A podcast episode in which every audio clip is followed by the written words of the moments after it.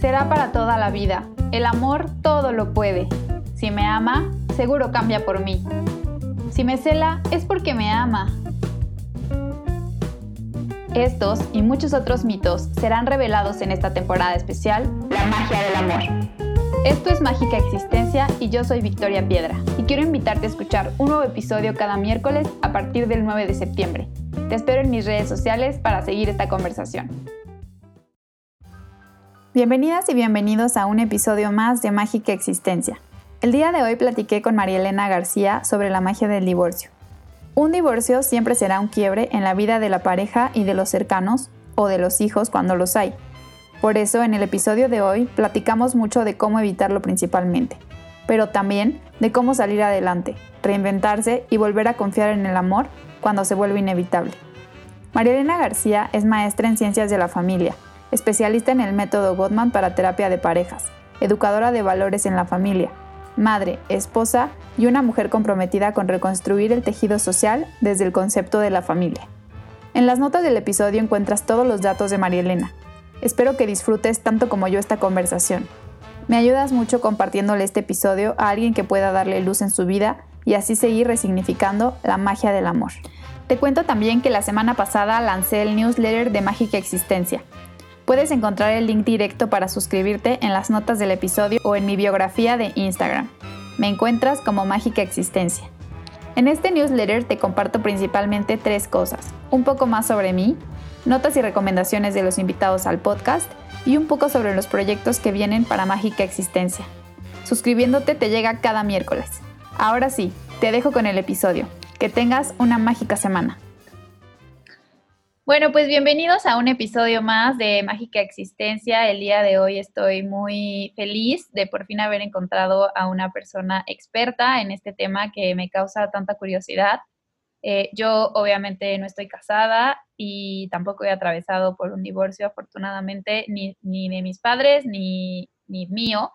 Sin embargo, es un tema que me provoca mucha curiosidad y que creo que es importante entender todo lo que hay en torno a este tema, en torno al tema del divorcio, cuando hablamos de amor, ¿no? Cuando hablamos de amor es importante también meter a la conversación las cosas no fáciles, eh, entonces, pues bueno, el día de hoy estoy con María Elena García.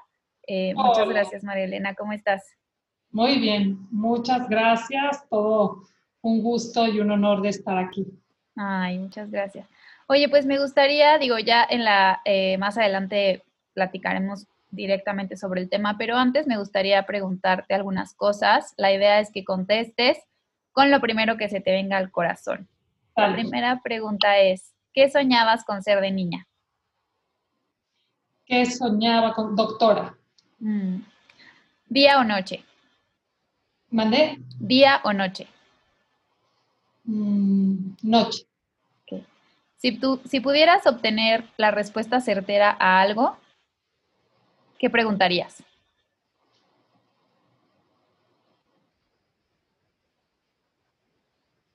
Eh, todos los seres humanos nos vamos a poder salvar. Mm. ¿Qué es para ti el amor? Lo máximo. Mm, muy bien, muchas gracias.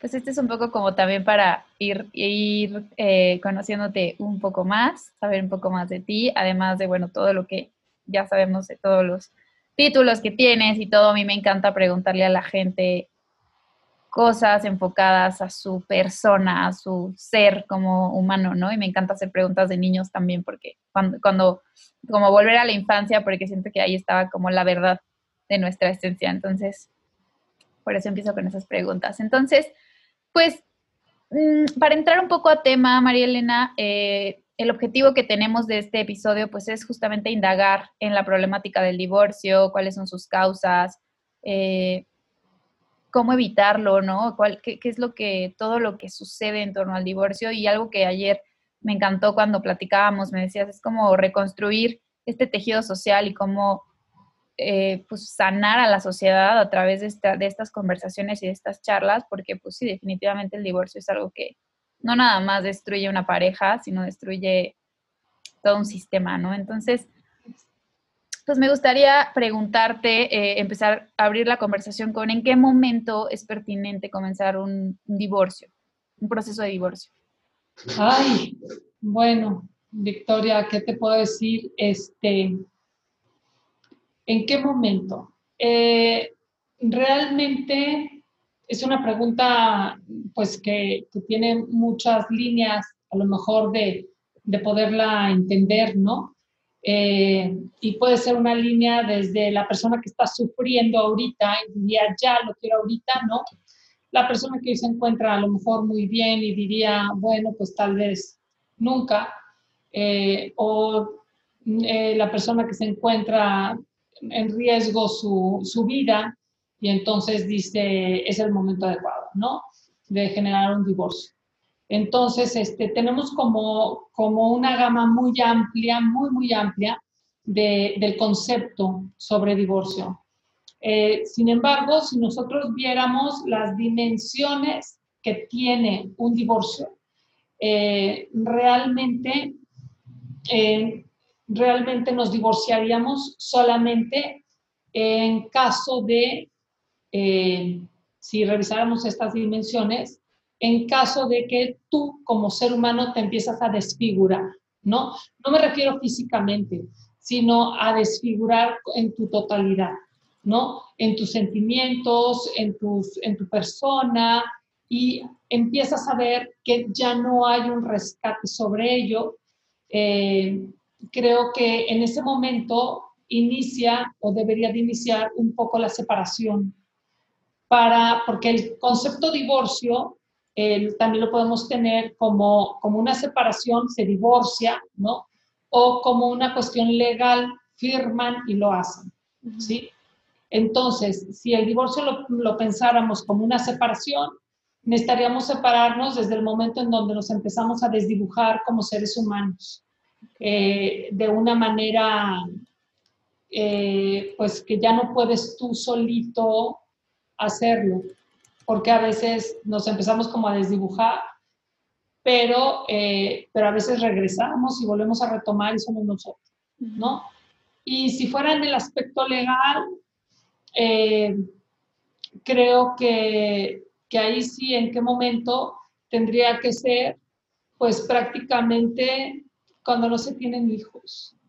Lo que pasa es que en la medida en la que hay hijos, el concepto de divorcio es un concepto ya de herencia prácticamente una huella trascendental, ¿no? Entonces, sí, sí, realmente eh, lo que pasa es que lo tenemos muy a la mano, ¿no? Entonces, ¿cuándo es el momento?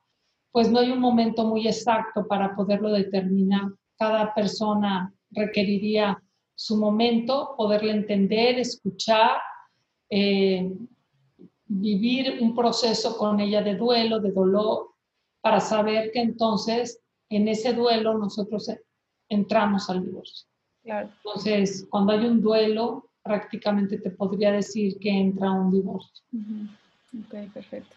Creo que esto se conecta mucho con el, episodio que platicaba la semana pasada con Vicky Arana sobre la infidelidad, porque justamente platicábamos de si, de por qué se da una infidelidad, ¿no? O sea, ¿por qué, por qué se llega a ese punto, ¿no? Y, y una de las causas principales justamente era esta sentirte ya no ser tú, ¿no? Y cómo sí se puede evitar y cómo sí se puede detectar a tiempo es un poquito amarillo que empieza ahí como a prenderse y llamarse la atención y en lugar pues, de llegar a cometer el acto de infidelidad, que también va a ser un, golpe muy fuerte para la otra persona y para todo el entorno, eh, pues también en esta parte, ¿no? O sea, cuando tú empiezas a desfigurarte y a desdibujarte, eh, pues que tanto también es como una responsabilidad propia empezar a trabajarse y empezar para, para evitar, ¿no? Para intentar evitar a este, llegar a este quiebre brutal. Eh, en este sentido, entonces, me gustaría saber cuáles hoy son las principales causas de divorcio en México y qué observas tú, o sea, qué, qué, qué, qué observas tú en el, en el tema del matrimonio, ¿no? Porque obviamente sabemos que pues, a lo mejor nuestros papás, nuestros abuelos, eh, sus matrimonios son larguísimos y hoy cada vez vemos más matrimonios de dos, tres años, un año que, ¡pum!, ¿no? De pronto ya se, divorcian. Entonces, ¿qué está pasando? ¿Qué está pasando? Eh, bueno, la primera pregunta sería, ¿cuáles son los motivos que nos llevan a divorciarnos? Bueno, eh, fíjate que cada país, cada estado, cada ciudad, ¿sí? Va teniendo, eh, de acuerdo a sus leyes, que eso es algo importante, como, como una adecuación. La mujer de hoy no es la misma mujer de antes, ¿sí? De hace 10 años. Cada década, ¿no? La mujer, igual el hombre de hoy, no es el mismo que hace 10 años. Eh, sin embargo, tenemos como, como factores comunes. Dentro de los factores comunes se encuentran eh, lo que son los celos, el abandono de hogar, la infidelidad, sobre todo la infidelidad financiera, y eh, más que, más que la, la, de las personas, también tiene que ver con la infidelidad sexual, pero más este, empezando por la parte financiera, y básicamente la ruptura de un plan de vida que se tenía en conjunto. Esta es básicamente eh, y en especial lo que nosotros estamos teniendo en nuestro país y la UAC ha hecho estudios sobre, sobre esto, tuvieron un estudio muy interesante y arrojaron unas respuestas después de unos cuestionarios que se hicieron a hombres y a mujeres, ¿sí? Y sobre todo el hombre eh, cuando siente que rompe el programa de vida con la esposa, ¿sí? tiende a hacer la búsqueda en, en, este, en la ruptura conyugal o de pareja. ¿no? En el caso de la mujer, sí, eh, nosotros también tenemos esta parte en donde lo generó primero, la generaste tú primero y entonces yo la puedo generar también. ¿sí? o el empoderamiento de la mujer está haciendo que cada vez sea más infiel consigo misma, la falta de lealtad con ella y por lo tanto la hace con respecto a la pareja. Básicamente, este, por lo menos es lo que yo he estudiado, lo que yo tengo en consulta y bueno, es lo que hemos, hemos visto, ¿verdad? En, en el siguiente episodio voy a platicar más sobre el plan de vida, pero me gustaría si nos puedes dar una pequeña como intro de a qué te refieres cuando se quiebra este plan de vida. Claro, mira, eh, cuando, cuando estamos juntos en ese enamoramiento, ¿no? Eh, ya desde ahí empiezan, empezamos a generar como un plan de vida. Eh, desgraciadamente no tenemos una cultura sobre armar nuestro plan de vida personal después un plan de vida conyugal y así un plan de vida familiar. De tal manera que el plan de vida personal se puede empatar con el conyugal y de ahí se genere un familiar. Eh, nuestra cultura necesita bastante prevención y bastante trabajo de introspección personal. Entonces, este, somos una cultura muy emotiva y necesitamos hacernos emocionalmente inteligentes. Y generalmente lo vamos haciendo a través de golpes, ¿no? de problemas, de circunstancias. Entonces, este, este plan de vida muchas veces lo, ahorita se está tratando, en algunas religiones están trabajándolo antes de que se casen, ¿no? Eh, y muy pocas veces se está haciendo fuera del contexto religioso. Entonces, si el concepto de religión hoy lo tenemos aparte, pues tenemos una herramienta menos, ¿sí? Al alcance de poder ver de manera trascendental, porque el concepto de programa de vida, que es distinto a plan de vida, ¿no? Tiene un alcance de trascendencia. Mm. Entonces, si tú y yo no nos sentamos y todo el tiempo que tuvimos fue una relación de sentir, no vamos a hacer un plan. Mm. O incluso no lo hemos tenido y entonces pues no lo armamos. Este plan yo lo traigo personal y a lo mejor lo traigo dentro de mis emociones y digo, muy bien, ¿qué es lo que yo quiero? Pues sí, casarme y obtener esto, este, que tengamos una casita de dos pisos, un perrito, ¿no? Salgamos juntos. Entonces yo voy teniendo mi plan de vida así, ¿no? Y cómo me veo en 10 años a lo mejor ni llego a ese concepto. Pero llego con un semiplan, por así decirlo, ¿no? Entonces el programa es algo más elaborado y el plan es como más, más rápido, más corto. Entonces, este, este plan yo lo llevo al matrimonio y doy por hecho muchas cosas, porque como tú has estado a mi lado, tienes que deducir otras. Y este concepto ya empieza mal, ¿no? Porque en el matrimonio, igual que en, la, en el noviazgo, en la pareja, nosotros tenemos que excluir totalmente como tres palabras. Evidencia y lógica, ¿sí? Y, este, y obviedad, ¿no? Esas tres, o sea, perdón, la evidencia, la lógica, la obviedad, ¿sí? Y la deducción son las tres que hay que quitar. Nosotros necesitamos irnos al concepto de evidencia, ¿sí? Todo el tiempo necesitamos evidenciar, necesitamos este, constatar, eh, esta parte para que podamos construir bien este lazo. Entonces, de ahí el plan de vida, eh, si yo lo tengo ya de manera trascendental y manejo más la evidencia, es muy probable que yo tenga un buen plan de vida, pero en el supuesto caso de que tú y yo como pareja armamos y armamos esta pareja, eh, este plan de vida, empiezo yo con esta cuestión de es lógico, es obvio, así debería de ser, así me necesitarías ya deducir de cómo te amo, qué necesito, y entonces armamos esta familia con estas deducciones y en estas deducciones, pues yo pienso que tú tienes que deducir que como soy mamá 24 horas, no puedo ser pareja. Y entonces como pareja me, deslindo porque empiezo a ver de que yo ya no soy importante para ti, ¿no?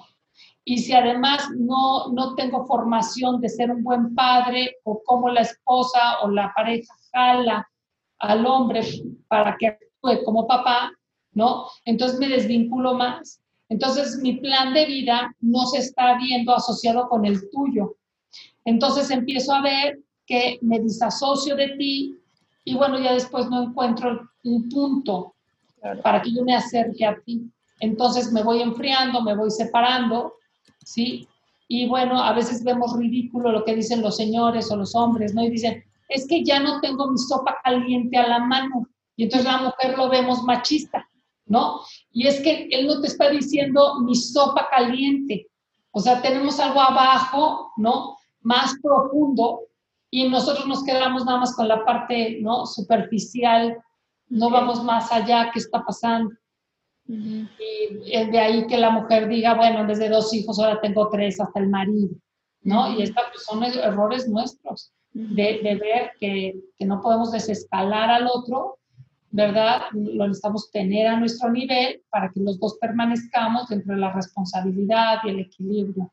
No sé si me expliqué bien. Sí, sí, totalmente. Y, me encanta esto que dices porque creo que yo siempre digo, ¿no? Como que en esta temporada que he hecho hablando con, con expertos, que yo me moría de ganas de, de, hablar con terapeutas, con psicólogos, con gente experta, porque las piezas como que van embonando, ¿no? Desde hace algunos episodios también platicamos sobre relaciones tóxicas y sobre cómo se ve un amor cuando no es tóxico y una de las cosas fundamentales es la honestidad.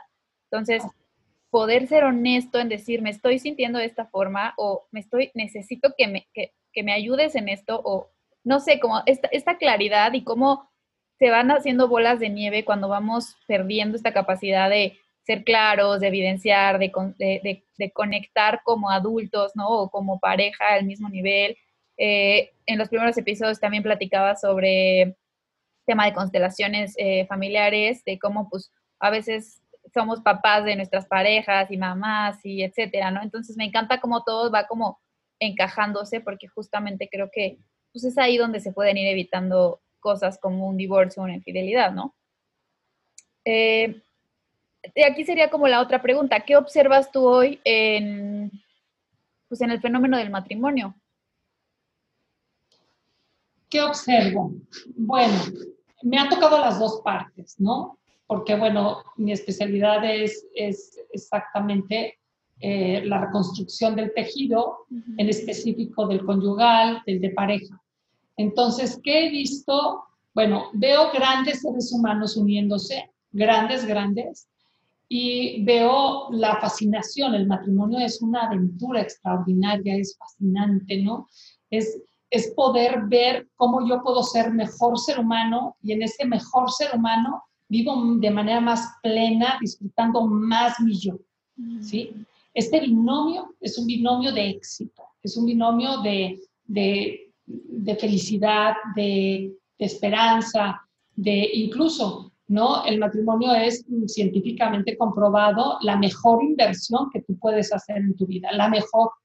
Por lo tanto, si la tenemos así, bueno, tenemos la parte de la salud, la parte de la economía, o sea, tienes un éxito en todos los aspectos sociológicos, psicológico, trascendental, etcétera. Entonces, el matrimonio visto como una gran inversión, ¿sí? De manera integral, pues es lo máximo. O sea, lo máximo, ¿sí? ¿no? Entonces, este, bueno, yo a todo el mundo invitaría a que se casara, ¿verdad? Claro que cada uno tiene su propia vocación y sabrá qué hace. Eh, sin embargo, sí, sí que es lo que he visto, sí. Gente que sufre mucho, me ha tocado ver gente que sufre mucho eh, a través de no saberse expresar, a través de no sentir ser entendido y, y esta parte pues es un sufrimiento muy grande y también, ¿sabes qué me ha tocado? Que esa es la parte más maravillosa de lo que me ha tocado, es que uno como terapeuta ayuda solamente como un 30%. Mm. El 70% está del otro lado. Y también esto justificado de manera científica, ¿no? Eh, el 70% lo arma el matrimonio o la pareja.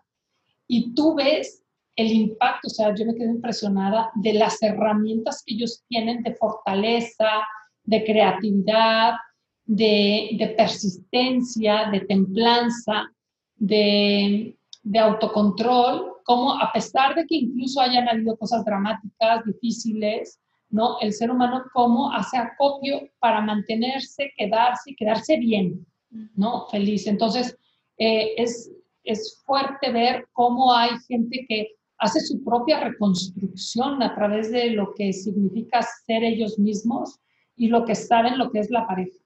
Entonces, este, es lo que he visto, he visto mucho más en el sufrimiento, ese crecimiento personal y esas herramientas tan grandes que tienen adentro, nada más que no han podido sacar, o que las tienen muy bajitas, muy, muy, muy apagadas, y que de repente se encuentran las grandes mujeres y los grandes hombres que son a través de ese, sentimiento, ¿no? Como Antonio Bolinches dice, eh, un sufrimiento productivo. ¿No? No es un sufrimiento absurdo, tonto, inútil, no, sino ¿qué hago con este sufrimiento?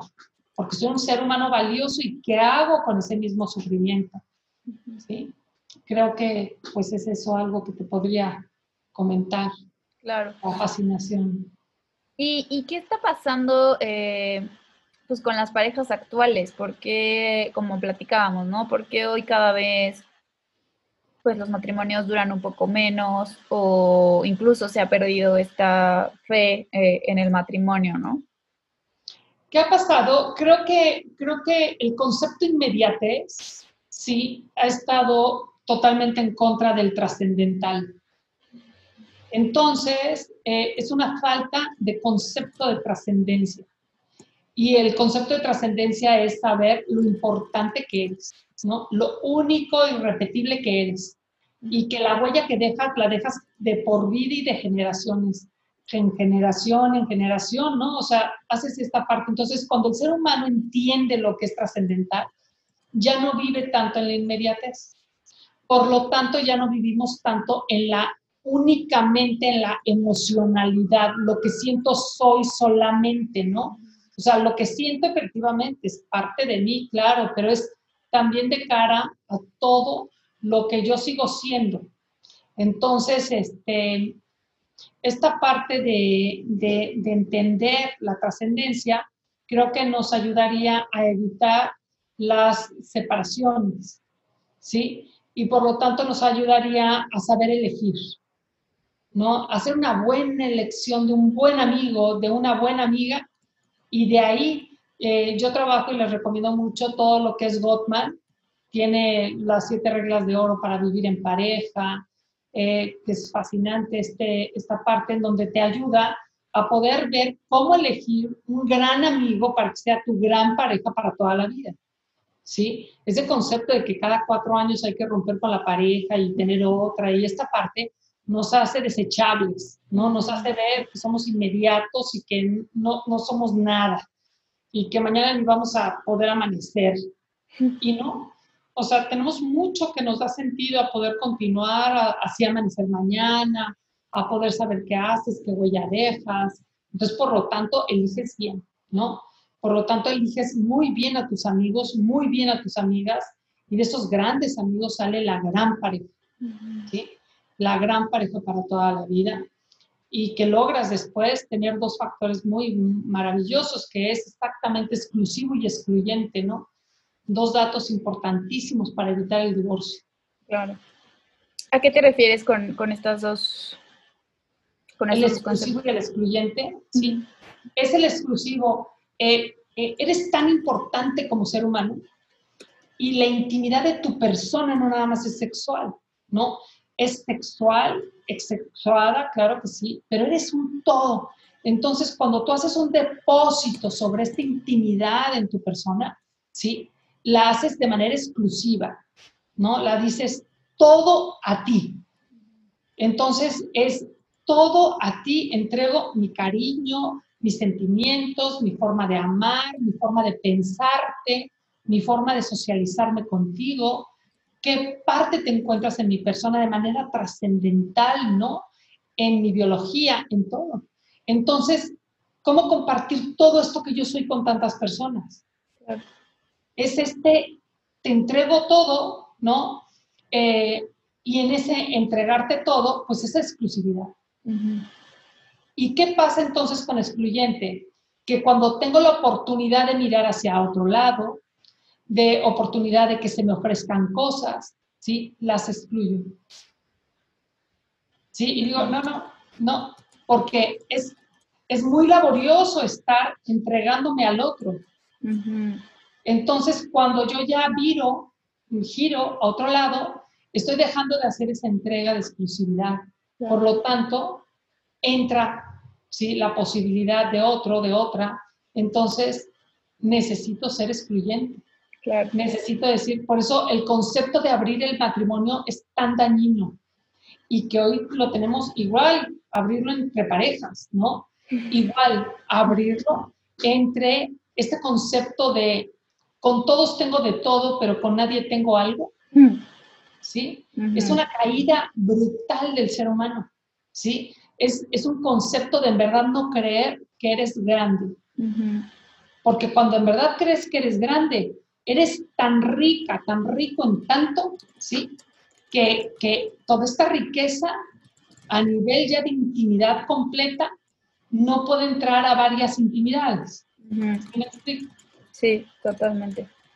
Sí, me encanta, o sea, es como este gran tesoro que tú que te descubres todos los días, ¿no? Cuando empiezas a hacer este trabajo, entonces todos estos, todos estos dones, talentos, virtudes, todo, pues sí, toda esta magia, ¿no? Eh, que tú eres, pues eventualmente si empiezas a compartirla con todo el mundo a diestra y siniestra sin, sin ser consciente y sin como cuidar esta energía o esta magia, pues eventualmente termina por apagarse y es cuando te vas como perdiendo, ¿no? Así es, mira, de hecho, cuando el ser humano sufre en la relación, por ejemplo, en una infidelidad, haz de cuenta que tú tenías un cuadro precioso y se detona y se salen piezas, se rompen rompecabezas, ¿no? Y entonces, para volver a regresar cada una de las piezas a ti, es un trabajo durísimo. Sí. Entonces, si este armado de esta belleza, de lo que eres tú, ¿sí? Eh, es, este armado de esta intimidad de tu persona, es, es importante saber elegir, ¿no? Es importante saber depositar en el otro esta intimidad completa tuya y, por lo tanto, cuidarla, atenderla, por eso no desdibujarte. Y en el momento de empezarte a ver que desdibujas, que, que empiezas a ceder terreno que no debías cederlo, que eso nos pasa mucho, para eso cuando llegamos ya a la separación, pues hemos llegado a que hemos dado mucho de lo que no debimos de haber dado de nosotros, ¿sí? Entonces es como ir dando tanques de oxígeno hasta que me quedo en una asfixia digo, antes de morir me separo de ti, ¿no? Entonces, este, pues sí, sí, sí, sí. A veces nos quedamos ya en la pareja, pero ya muerta. Sí. y bueno, pues ahí, ahí esta reconstrucción del ser humano, pues ya requiere de otro apoyo multidisciplinario, ¿no? Claro. Que en este caso, o sea, me, imagino que cada caso es muy particular, ¿no? O sea, cada pareja pues, tiene, su, tiene su particularidad, así como el ser humano tiene su, ser único. Exacto. Mm, pero en estos casos es cuando ya se, llega a, a esta, pues tal vez como esta vuelta sin, ya sin retorno. Eh, bueno, mira, definitivamente sí hay retorno, ¿eh? Sí hay retorno. A mí me tiene impresionado cómo el ser humano, te digo, yo aprendo más en consulta que yo creo que de, lo, de la consulta que yo doy. Mm. Eh, hay unos retornos impresionantes. Mm. Impresionantes. Este, sí se puede hacer retorno, no es siempre, ¿no? Eh, porque ya cuando tú quieres regresar, la otra persona a lo mejor ya no regresa, a lo mejor ya no está. A lo mejor, muchos a lo mejores, ¿no? Pero sí, sí, sí hay, un, sí hay retornos y este, porque la separación y el divorcio sí tiene su riesgo muy grande de que ya no haya un, un retorno, sin embargo, sí los puede haber. Sí, sí puede haber y a veces estos regresos son mucho mejores que, los, que la estabilidad que tenías antes. Esto no quiere decir que todos vivamos las dramas, las infidelidades y todo para tener un matrimonio superior. No, no, no. Porque eh, eh, existen seres humanos que no han necesitado tocar el dolor de, la caída moral, ¿no? Y moral no me refiero a esta parte eh, religiosa, ¿no? Sino la moral como ciencia dentro de la ética, ¿no? Donde el ser humano necesita amarse a sí mismo y es el primer, este, el primer principio, valga la redundancia, para poder ser éticos. ¿sí? Entonces, este, sí, sí hay retornos maravillosos. Yo he tenido retornos después de 11 años de haber estado separados. Sí, y dices, impresionante, ¿no? Impresionante, sí, sí. Y, y, otros retornos, y buenos, no creas que retornos así de, de, que dices, bueno, regresaron porque, bueno, pues la edad o, o, las circunstancias. No, no, no, no, no, retornos profundos, retornos de aquí. Hemos hecho una renovación como si hubiéramos empezado este matrimonio por primera vez sí es exitoso, de mayor huella, de mayores regalos a la sociedad. Mm, increíble. Me encanta eso porque como que es esta, esta fe infinita que yo le tengo a la humanidad, de que yo pienso que todos somos buenos, o sea, yo siempre, yo tengo esta creencia en mi vida de que todos, todos somos buenos eh, y todos nacimos buenos, nomás que en el camino de pronto algo va pasando que algunos se van perdiendo y, no, y, todo, ¿no? Pero en el fondo, pues sí, este llamado superior al amor que, siempre está ahí latente, ¿no? Y, me encanta. Y quisiera nada más regresarnos un poquito a esto que hablábamos de esta reconstrucción del individuo cuando viene el divorcio. ¿Cuáles son estas afectaciones socialmente, emocionalmente, físicamente? Eh, ¿qué, pasa en una persona que atraviesa un proceso de divorcio en todas sus esferas? Bueno, eh, en todas las esferas. Mira, el divorcio desde el punto de vista, eh, lo que serían cuatro dimensiones, bio, social y trascendental, eh, tiene diferentes ecos, ¿no? O sea, todos tenemos diferentes ecos. Sin embargo, el eco que sí es eh, constante en todos los que se divorcian es de dolor, ¿no? Ese sí es el eco. Ahora, ¿y es un eco de reconstrucción? Sí. Ahora, no es tanto un eco donde te obligue a casarte para reconstruirte. Creo que hay varios mitos dentro de la sociedad que no nos ayudan, ¿no? Y ciertos consejos que a veces damos a nivel social que no nos ayudan. Que para tomar la decisión este, para, sobre divorcio no debería de ser con nuestros amigos, ni con nuestras amigas, ni con nuestros papás. ¿sí? Esta toma de decisiones multidisciplinaria. Entonces necesitamos estar con los terapeutas, con la gente que realmente te puede permitir ver más allá de tu dolor. ¿sí? Entonces, este, porque la sociedad en ese aspecto, por lo menos la sociedad hoy que tenemos, nos invita mucho al divorcio. Ah, te hizo, divorcio. No tienes la necesidad. Estas expresiones son muy repetidas, ¿no? No tienes la necesidad de. Entonces, este, entonces nos confunden y decimos, sí es cierto, yo no tengo la necesidad de que me hagan esto, ¿no? Y no, o sea, el análisis no está bien planteado porque no, es, no tengo la necesidad de, ¿no? Sino necesito revisar muchos aspectos. Necesito revisar qué parte de responsabilidad yo tengo aquí, porque siempre que hablamos de un binomio, los dos tenemos responsabilidad. Nada más que a lo mejor uno tiene una responsabilidad de un 2% y el otro del 98%, que no es el 50-50 como también la sociedad lo comenta, ¿no? No, hay mayor responsabilidad en uno con respecto al otro, sin embargo tenemos un poquito o un mucho de responsabilidad que necesitamos hacer acopio de. Eh, de ahí que eh, la sociedad generalmente no nos ayuda. Los profesionales somos los que a veces incluso cometemos el error de hacer que sí se divorcien cuando a lo mejor era probable que no se divorciaran, ¿no? Entonces, a veces nosotros como profesionales también tenemos unos grandes errores. Y porque a veces lo que hacemos como profesionales es meter mucho nuestro sentimiento o nuestras experiencias o nuestra línea ética moral, ¿no? Y a veces no tenemos mucha ética ni mucha moral y por ahí sacamos nuestras proyecciones a través de nuestros, de nuestros pacientes, que ese es un error muy grande.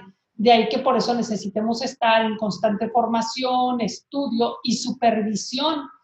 Casi, casi necesitaríamos antes de divorciarnos y pedir ayuda, preguntarle, oiga, ¿y usted está siendo supervisado? Sí, ah, qué bueno, porque si no, no deberíamos, porque entonces la persona tiene mucho esta línea, ¿no? Tenemos mucho los profesionales de irnos de manera personal a darle seguimiento a nuestras proyecciones. Entonces, hay que cuidar mucho eso. Eh, la reconstrucción del ser humano a través de, la parte trascendental, si es la que nos ayuda, diríamos casi, casi es superior a la de la psicología. ¿sí?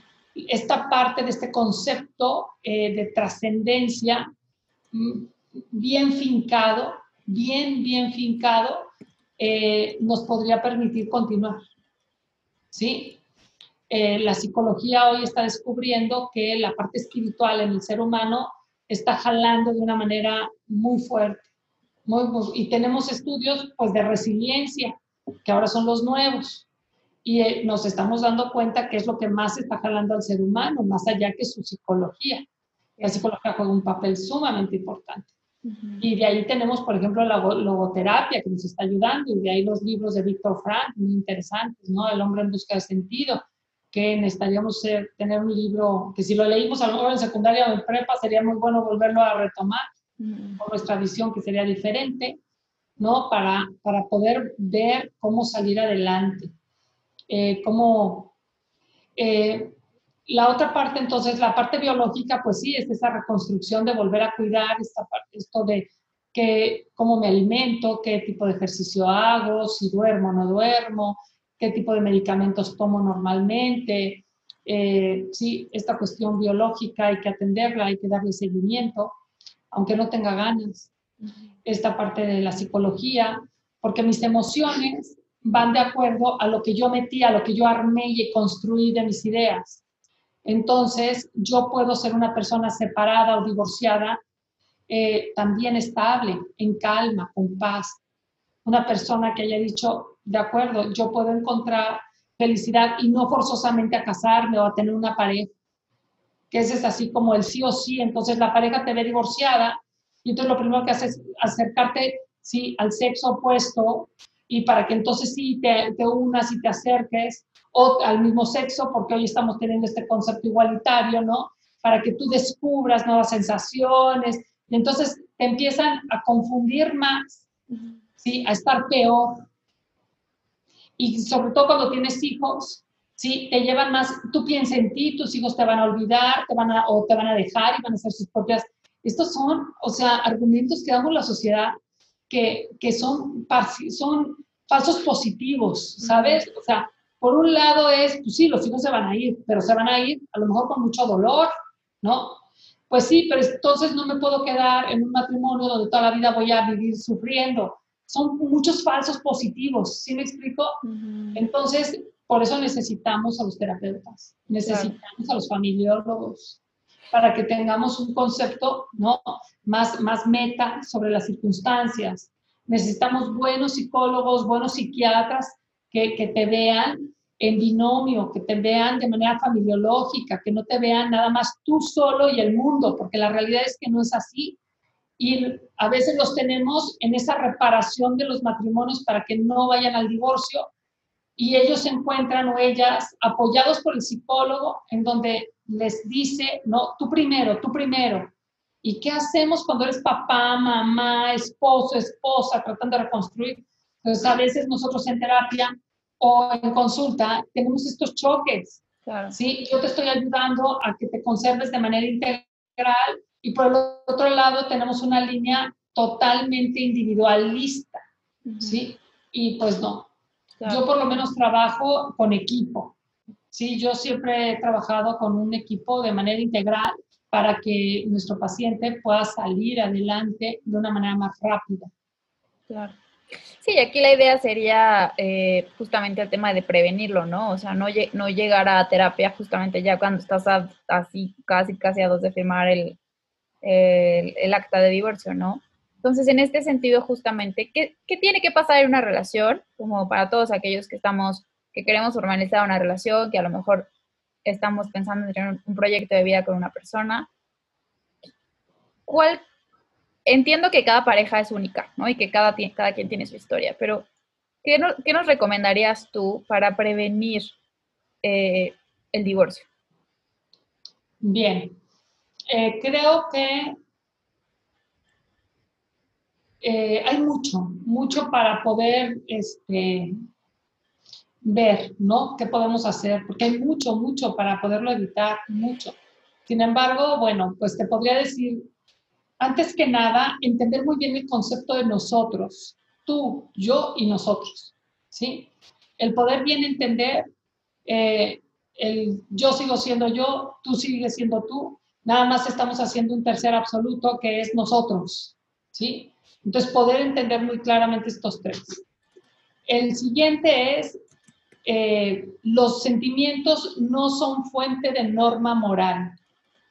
Es decir, los sentimientos no se analizan del otro, no se critican, nunca son exagerados, nunca son malos, nunca tienen una connotación, ¿sí? Los sentimientos son. Y esos sentimientos, sobre todo en pareja, yo necesito darles al 100 porque parten de esa intimidad del otro. Entonces, son esos sentimientos los cuales hay que cuidar muchísimo, ¿sí? Eh, otra de las cuestiones, sobre todo ahorita por el COVID, mm. me atrevería a volver a hacer esa reconstrucción de, o que piensen en hacer lo que le llama Gottman, que son los mapas del amor, que son espacios cognitivos que tú tienes sobre tu pareja, ¿sí? Y que tú dices, muy bien, eh, a mi esposo o a mi pareja eh, sigue siendo para él o para ella el color azul su favorito, pero de estas cosas que a lo mejor dirías, hombre, qué absurdo, cuando ya hemos tenido 30 años de casar, no, no, no importa, ¿no? Ahorita precisamente con el confinamiento estamos incluso hasta perdiendo ese concepto, ¿no? De realmente cuál me gustaba, eh, realmente debería estar aquí, ¿no? Nos estamos haciendo mucho cuestionamiento de, de esta parte también de quién soy, de dónde vengo y a dónde voy. Entonces, es todo, o sea, de manera constante, el poder no dar por hecho este concepto que te digo de deducciones. Eh, ese es el otro punto. Y el 5 a 1, ¿no? Que es, necesito yo estar en esa cuenta bancaria constante emocional sobre ti, ¿no? Esta parte positiva, para que cuando haya una cuestión que no haya hecho yo bien, ¿sí? De todas maneras, haya cinco poderosas que indiquen. Esto no se trata de, bueno, te golpeo y hago cinco, ¿no? Te, regalo te hago un regalito. No, no, no, no estamos hablando de eso, ¿no? Estamos hablando un, desde un siempre estar, o sea, conmigo vas a tener, ¿sí? Lo mejor de lo mejor que yo te pueda dar. Y el día que haga algo, seguramente es algo que voy a poder recapacitar, retomar y cambiar, porque basta con que tú sufras para que mi mundo se detenga y yo te voltee a ver. Y sobre esta cuestión es porque yo baso que es más importante amar que tener razón. ¿Sí? Claro, ese amar sin desdibujarme, sin quitarme mi tanque de oxígeno y sin faltar la lealtad a mi persona. Esos tres puntos creo que son en especial. Y yo, aun cuando yo vea que tú me entregas todo, incluso tu tanque de oxígeno, puede ser, puedes faltar a la lealtad de tu persona, puedes desdibujarte. Yo como tu pareja, por el amor que te tengo, no permitirlo. Porque frecuentemente aceptamos que el otro se niegue a sí mismo por ti, ¿no? Y cuando pasa eso, a veces son, les permitimos que falten a la lealtad de ellos mismos o de ellas mismas, con tal de que me lo den. Por ese romanticismo, ¿sí? Que debería de romperse cuando tú y yo decidamos casarnos. Claro. Que hay que seguir siendo novios toda la vida. Bueno, hay que contemplar ese concepto, ¿no? O sea, si, si es prolongar ese romanticismo en donde tú me das todo, yo no te doy nada y así volamos y somos felices, ¿no? Pues es, es, un, es una pareja que no vamos a durar mucho tiempo y es ese, ese amor inmaduro. Mm. cuando, cuando la pareja es madura, cuando en verdad el concepto de autodonación, ¿sí? El concepto de autodonación en donde no me soy, este, no me falto a mí mismo, no me desdibujo, ¿sí? Y no me quito ese tanque de oxígeno y me puedo dar a ti, ¿sí? Ahí entró en la madurez completa del matrimonio. Claro. ¿Sí? De la conyugalidad, de la pareja. Sí, totalmente. Ay, pues me, encanta porque, como te digo, ¿no? Como que se, va, se juntan varios eh, episodios que ya hemos platicado, varios puntos, varios elementos, muchos conceptos nuevos también, ¿no? Eh, este este concepto del amor maduro, que, la verdad yo no, no, lo había escuchado así tal cual y se me hace súper súper valioso ponerlo sobre la mesa y compartirlo también. Creo que es algo de lo que se tiene que hablar más. Eh, ¿Qué pasa? Ya sería como para, para, ir cerrando. ¿Qué pasa cuando ya se, se realiza el divorcio? La persona pues tiene que reinventarse, ¿no? Eh, eh, reconstruirse desde todas estas esferas que platicábamos antes. ¿En qué momento se puede buscar una nueva pareja o se puede volver a amar eh, con conciencia, con plenitud? Bien.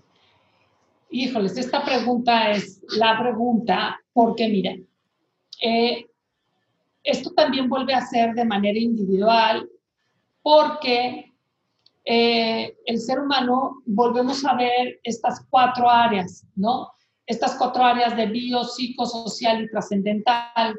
Entonces, si por ejemplo nosotros nos encontramos a nivel social, a nivel social me refiero cuando tú te encuentras con que tú eh, te divorciaste y te quedas con los hijos. Hoy nos quedamos los hombres y las mujeres de manera indistinta con los hijos. Antes era la mujer la que se quedaba, hoy no. Hoy tenemos muchos hombres, muchos, que se están quedando con sus hijos y las mujeres no. Eh, por muchas cosas legales, emocionales, prácticas, etcétera, ¿no? Eh, nosotros necesitamos la toma de decisión de reconstruir mi vida es sí o sí. Ahora, ¿cómo la reconstruya? Viene la responsabilidad sobre esa reconstrucción. Si yo, por ejemplo, decido ya empezar a tener novios y yo tengo jovencitas en mi casa o tengo unos hijos en donde todavía no entienden el concepto de la separación de los padres y no saben cómo irlo procesando y tenemos que presentarle ahora a la novia y al novio y todo esto, ¿realmente uno cree que es algo en donde los hijos se adaptan. Y esta parte es un concepto de ruptura sumamente fuerte de los hijos, sumamente interior, ¿eh? una fractura emocional de ellos mismos. Porque para ellos estar nada más en diferente casa ya significa fallarle al papá, fallarle a la mamá, ¿sí? Estar como traicionando. Ellos viven ese concepto de traición. Aunque uno les diga, no, mi vida, mira, tú y yo vamos a seguir siendo tu papá y tu mamá. Bueno, esta línea, estas expresiones, sí, qué bueno que se las decimos. Sin embargo, hay que entender las emociones, los sentimientos de nuestros hijos porque les rebasa este concepto de traición, ¿no? Entonces, esa reconstrucción de volverme a casar, tenemos que ponderarla. Tenemos que ver en qué momento yo sí la voy a poder hacer y en qué momento no. Y entonces salen esas, esas cuestiones de, ah, entonces todo depende de los hijos. No, no, no. No es preguntarles a los hijos cuándo, ¿no? Es esa responsabilidad de tu toma de decisión nueva, de poder ver, ¿sí? Respecto a ello, qué bien estoy haciendo frente a mí, porque de todas maneras yo voy a sufrir, ¿sí? Si yo realmente no tomo una buena decisión. Tiene que ver también en mi momento, realmente yo ya estoy de alguna manera sana para poder entrar a una nueva relación. ¿sí? Este, este análisis no nada más es único, o sea, también se explora en terapia para poder tener todos los mecanismos necesarios y no hacerle daño al otro, a la otra que yo voy a querer sumarme, ¿no? Es esa parte también que tiene que ver con qué tan buena salud tengo, ¿no? Eh, todavía a lo mejor no me recupero, eh, a lo mejor también hacer una exploración sobre la parte económica, ¿sí? Si realmente es porque este, necesito que alguien me saque de este, de este problema que tengo y tengo a alguien que ya me, está, ya me puede sacar luego, luego, ¿no? Este concepto de conveniencia que necesitamos también trabajarlo y que después del divorcio necesitamos, eh, ¿qué te puedo decir? O sea, de entrada la ley te pide que un año te esperes y a veces no le hacemos caso a la ley y por algo te lo está pidiendo. Y sin embargo, para nosotros a veces los terapeutas pensamos que necesitamos hasta dos años y medio para poder estar muy bien, ¿no? Muy, muy con nosotros mismos, muy poder saber elegir la persona, muy saber estar muy fuertes para no hacerle caso tanto a la sociedad, porque a veces nos presenta alguien que no era la persona adecuada, ¿no? Más frescos, más tranquilos, más en paz, más seguros, sobre todo autoposeernos de tal manera que podamos decir, no, esta persona ahorita no, ¿no? O esta persona sí, pero un poco más adelante. Y la parte trascendental, tu sistema de creencias, ¿no? Si tú eres una persona que le da importancia, ¿sí? A lo mejor eres católica y dentro del catolicismo para ti la parte sacramental tiene un peso importante. Poder explorar esta situación, ¿sí? Este matrimonio puede eh, recibir una nulidad, puede no recibir si está en el concepto católico, ¿no? Es, si no lo tiene, ¿qué voy a hacer? Puedo de todas maneras buscar pareja, no buscar pareja. Es tu sistema de creencias para que tú seas leal a tu persona, ¿no? Si tú no lo tienes importante, si para ti no es, pues seguramente esta línea trascendental no tendrá esta fuerza en el aspecto religioso, ¿no? A lo mejor eres de otra religión en donde pues te va a ir además súper mal, ¿no? Porque incluso no vas a poder asistir a nada, ¿sí?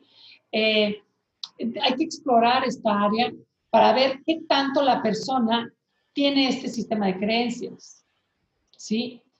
También ver en qué tipo de sociedad se encuentra, porque después la sociedad te invita a que te separes pero una vez que te encuentras separada y la persona ya quiere volverse a meter a la sociedad en todas las reuniones, y bueno, he tenido personas en donde las han sacado y les han dicho, ¿qué crees? En esta parte no puedes entrar porque pues hay un riesgo muy alto de que te empiece a gustar alguno de nuestros esposos, ¿sí?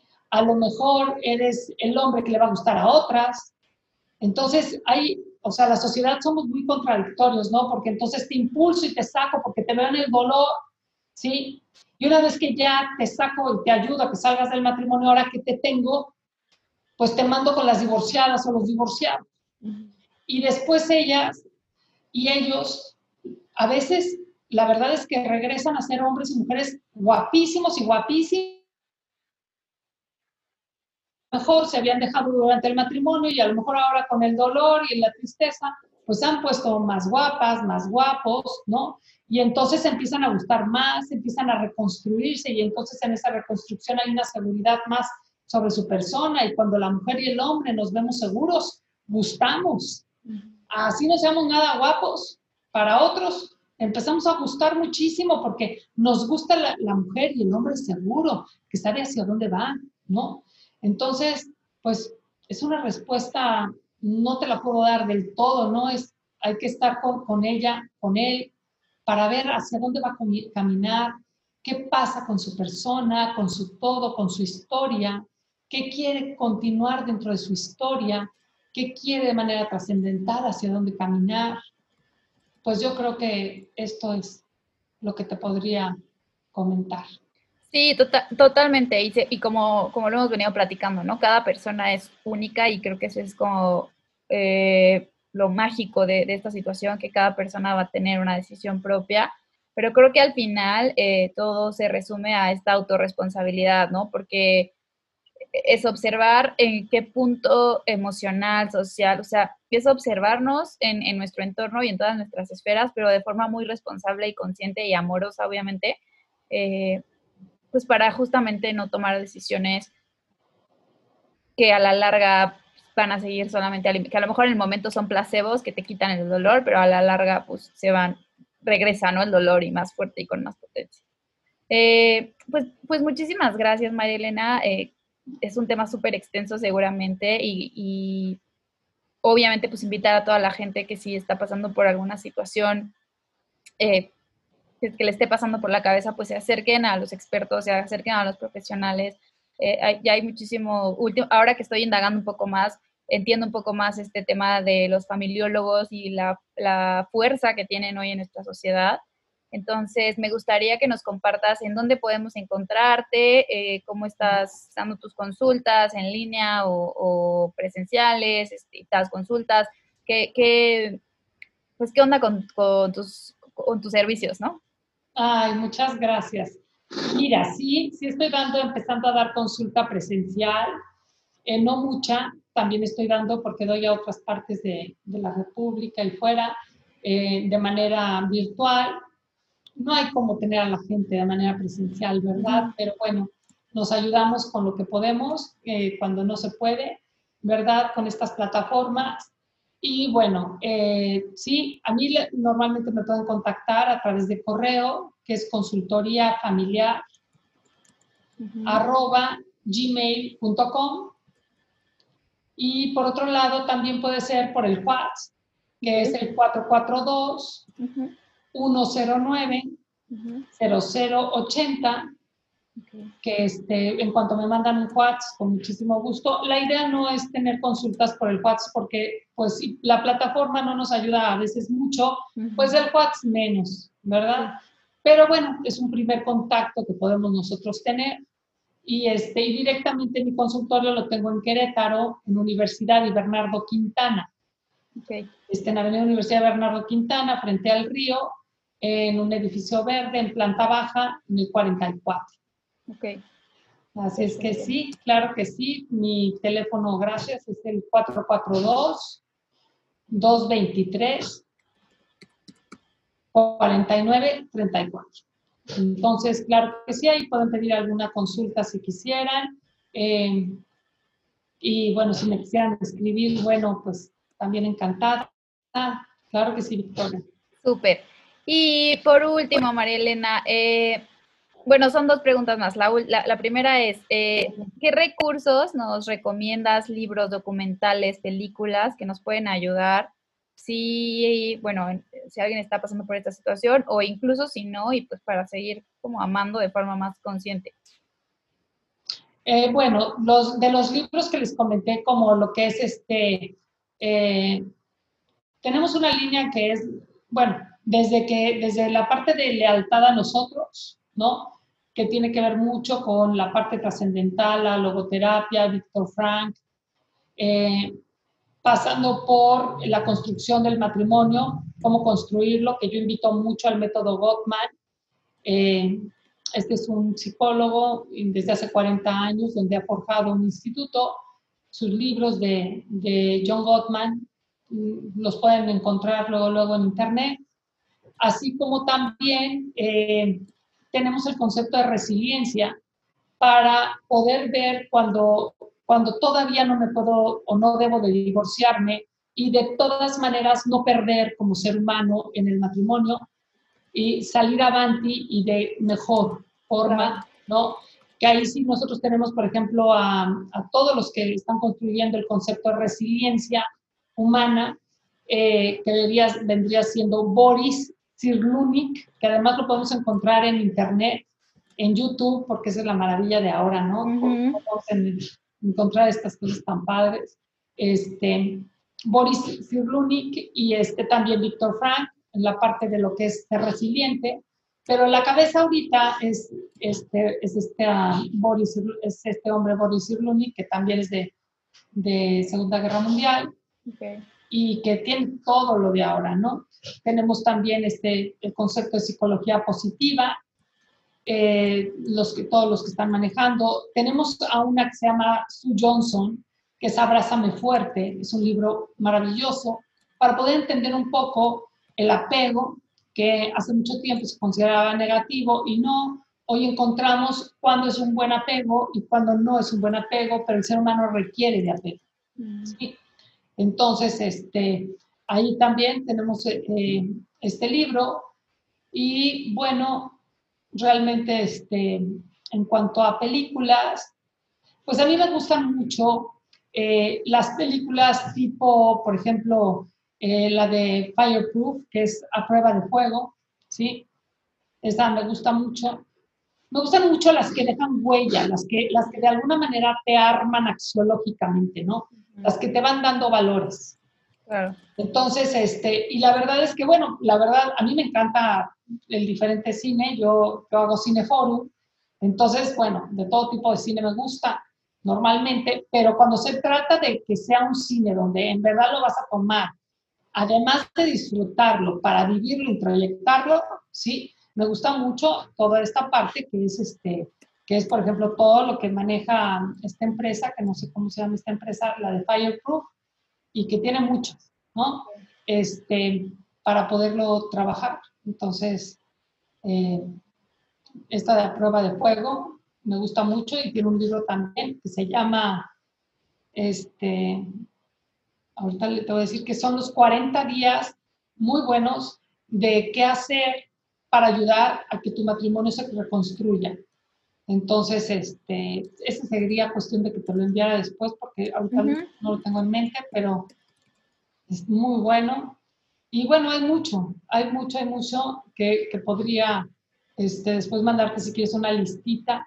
Va. Ejercicios, eh, cuidar mucho el concepto financiero, mucho, mucho, ¿no? El, el saber que aunque tengamos dos pesos, cómo entran, cómo se distribuyen, nada más que requiere de un poco de, de desnudarte, ¿no? De poder decir, pues sí, sí, ni modo. Yo guardaba tres pesos de los diez y no te lo decía y necesito dar, decírtelo porque aunque yo abra totalmente esto, sé que es el beneficio de los dos, ¿no? Sé que, sé que es para la, construcción de un patrimonio emocional, un patrimonio económico y van juntos. O sea, la infidelidad eh, financiera será desde dos pesos que no, que, que tú sabías que yo, que yo sabía que tenía que platicar de ello, no dos pesos, si me explico, o sea, es el eh, hasta, hasta, pues ya, una infidelidad muy fuerte, ¿no? Todo mi patrimonio se va a otro lado. Entonces, este, pero creo que, creo que en ese aspecto hay, hay unos cursos muy buenos de inteligencia financiera, por ejemplo, está CEFIR, que es el Sistema de Educación Financiera en Red, ¿no? Muy bueno, para poder trabajar juntos en la problemática financiera cuando tú y yo no podemos hablarla. Es tan importante que cuando la pareja tiene problemas para ello, aproveche juntos un tercero para poderse comunicar. No tenemos por qué a fuerzas aprender a comunicarnos tú y yo de todo igual. O sea, podemos aprovecharte herramientas para poderlo hablar. Claro. Y bueno, pues, este, creo que sí. Si me están algo más. Bueno, sí, si te ocurre alguno más, me lo mandas y ya yo lo agrego aquí en, en las notas del episodio. Eh, y ahora sí, entonces, la última pregunta es, si tuvieras que escribir un mensaje, lo vas a, a, meter a una botellita y esta botellita se va a ir al mar, le va a llegar a cualquier persona. ¿Qué diría ese mensaje? Eh, ¿Qué diría? ¿Qué diría?